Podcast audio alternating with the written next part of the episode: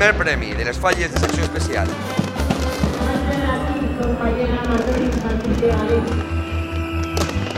Pot començar la mascleta.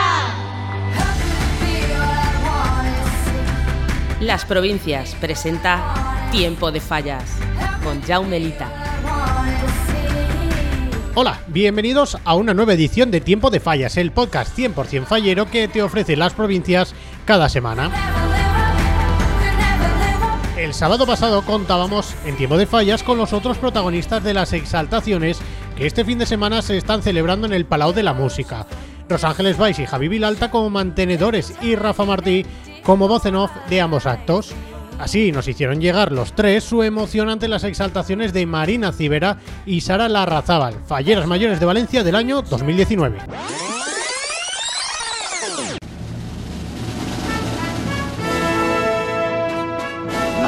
Es una, es una mujer de su época que nos va a representar maravillosamente bien. Para mí es un honor, es un honor completo y es un honor ser la, la, mantenedora de este acto.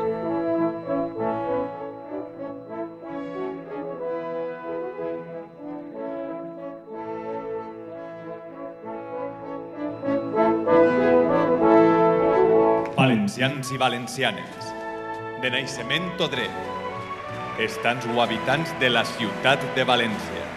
Tot els anys és el mateix. És un guió que, si no estic equivocat, el va escriure Pepe Monforte, que era, era tio meu, i és el mateix guió sempre, sols canvien els noms i alguna coseta que jo he afegit, alguna paraula que he canviat, però molt, molt, molt poquet. De fet, el famós començament de Valencians i Valencianes, eh, això és cosa nova. Y ahora, amigos míos, antes de empezar el programa musical, el capitán Spaulding ha accedido amablemente a relatarnos algo de su viaje a África. Sara y Marina forman ya parte de la historia fallera, del rico legado recogido en el informe que la UNESCO aprobó para que las fallas sean patrimonio de la humanidad. Este paso de los años ha ensamblado un relato de Valencia y de sus gentes, de sus costumbres y su asociacionismo. Hoy, en Tiempo de Fallas, hablamos con una de las personas que más ha estudiado la historia fallera. Hoy hablamos de fallas con Javier Moza. Mírenme, soy un famoso historiador, dejen paso. El historiador Javier Mozas ha leído, analizado y contemplado documentos que hablan de la fiesta fallera de hace varios siglos. Perdona, Ah, ¿es un libro divertido? sí, mucho. Ah, Luego te lo presto. Reconocido en el mundo fallero por su trabajo en pro de agrandar y dar notoriedad a la gran historia fallera, para Javi nos surgen varias preguntas. Así que vamos a empezar por el principio. Javier, cuéntanos, ¿cuál es la falla más antigua de la ciudad de Valencia? Hay una noticia, eh, creo recordar que fue hacia 1789, que datan eh, una falla en la calle Flassaders, que es o- eh, una lateral de la, de la Plaza de la Merced. Esa podríamos decir que sería una de las primeras referencias que hoy en día se conoce de una falla. ¿Y la más antigua de las que hoy en día aún se plantan en Valencia? de las que, por ejemplo, que hoy en día siguen plantando, eh, se mantiene la tradición fallera, la más antigua de todas, las actuales, es la Plaza de la Reina, que en el año 1820 la entonces plaza, que se llamaba, se conocía como Plaza de Santa Catalina, eh, plantó en ese, en ese año, 1820, y por lo tanto el año que viene cumplirá 200 años de eh, su primera falla, con lo cual es la más es la más antigua de las actuales. Con un poco de suerte tendrá ya el grial en su poder. Como nos ha contado Javier Mozas, la primera falla con ubicación puntual de la que se tiene constancia ya no existe como tal. Y la más antigua que ha llegado a nuestros días es la de la Plaza La Reina, que por ejemplo tiene el censo de Junta Central Fallera el número 143. Es bastante habitual pensar que ese número que asignó la institución fallera hace referencia a la antigüedad de la comisión. Esta idea tiene parte de razón y parte de error, así nos lo explica Javier Mozas. esos números de registro los, trans- los petrifica, los fosiliza, por llamarlos de alguna manera, pero empieza solo por algunas comisiones. Eh, curiosamente no los no dice en el año 1900, por ejemplo, 1942 o 1943. Vale, el número de entrada de registro de todas las comisiones falleras de ese año los fosilizamos y a partir de aquí eh, todas las fallas van a tener ese número de registros, será el número de descensos, que en realidad el número de registros es obviamente el orden de llegada, la más rápida, obviamente, o las, o las obviamente iban por, por orden de, de llegada. Lo que estás oyendo, moniato. Si de verdad te molesta el ninot que dicen estos dos, se quita y arregla o no hay problema. La historia fallera ha vivido varios cambios, varios giros radicales con nuevos actos, personajes y también con nuevas tradiciones.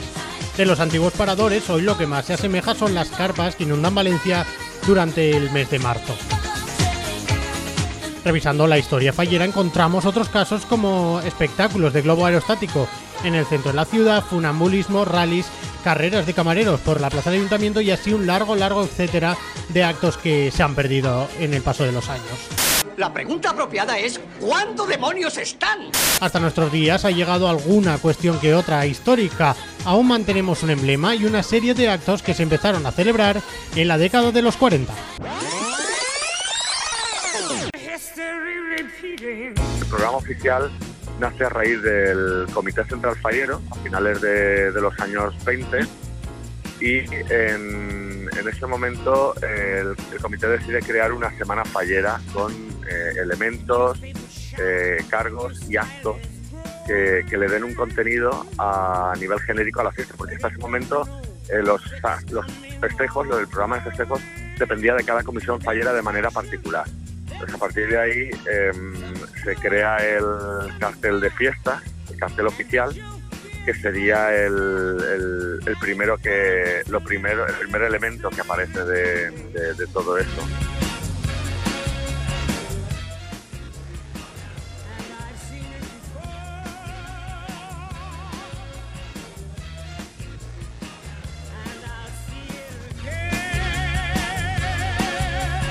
Si antes Javi nos hablaba del legado más antiguo con el que contamos actualmente en las fallas, y la diferencia entre la primera falla de censo de Junta Central Fallera y la comisión más antigua de la ciudad, ahora es momento de saber cuál es la falla con más primeros premios de la máxima categoría.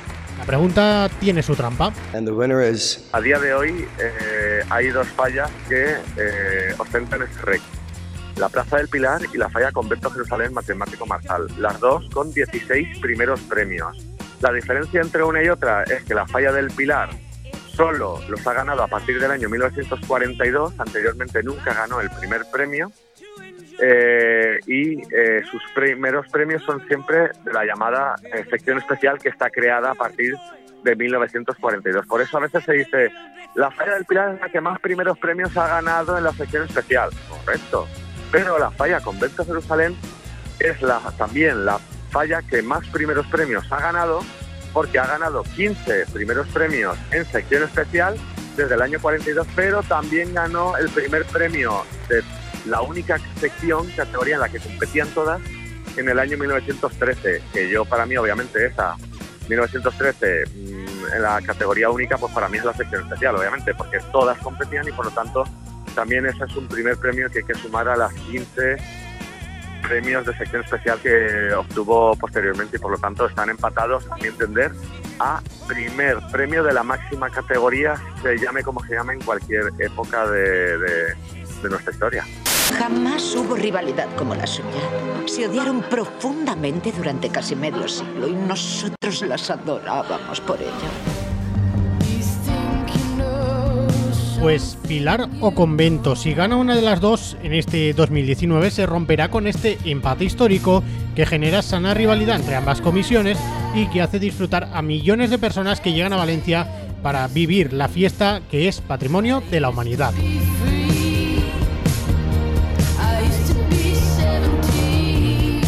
Pues mira, este año he querido tirar mano del arte conceptual. ¿Conceptual a qué santo? Ya estás quitando esas figuras raras y poniendo mujeres con las tetas grandes y señores con puro como se ha hecho de toda la vida del señor. ¡Hágale, Fernando!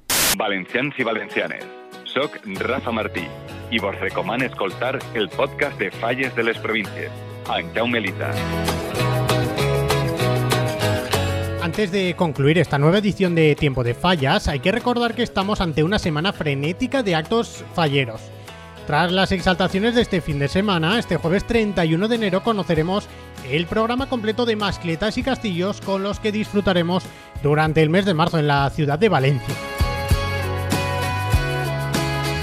Y por si fuera poco y para ir abriendo boca con el excelente trabajo de los artistas falleros, el viernes viviremos la inauguración de la exposición del Linot, que de nuevo este año se instalará en el Museo Príncipe Felipe de la Ciudad de las Artes y de las Ciencias. Ah, y en un mes tenemos la crida.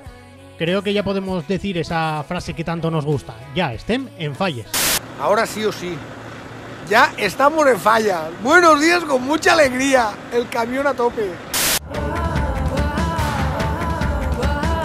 Pues hasta aquí esta nueva edición de Tiempo de Fallas, el podcast 100% fallero de las provincias, y en el que hoy hemos repasado esos aspectos más curiosos que nos deja la rica historia fallera.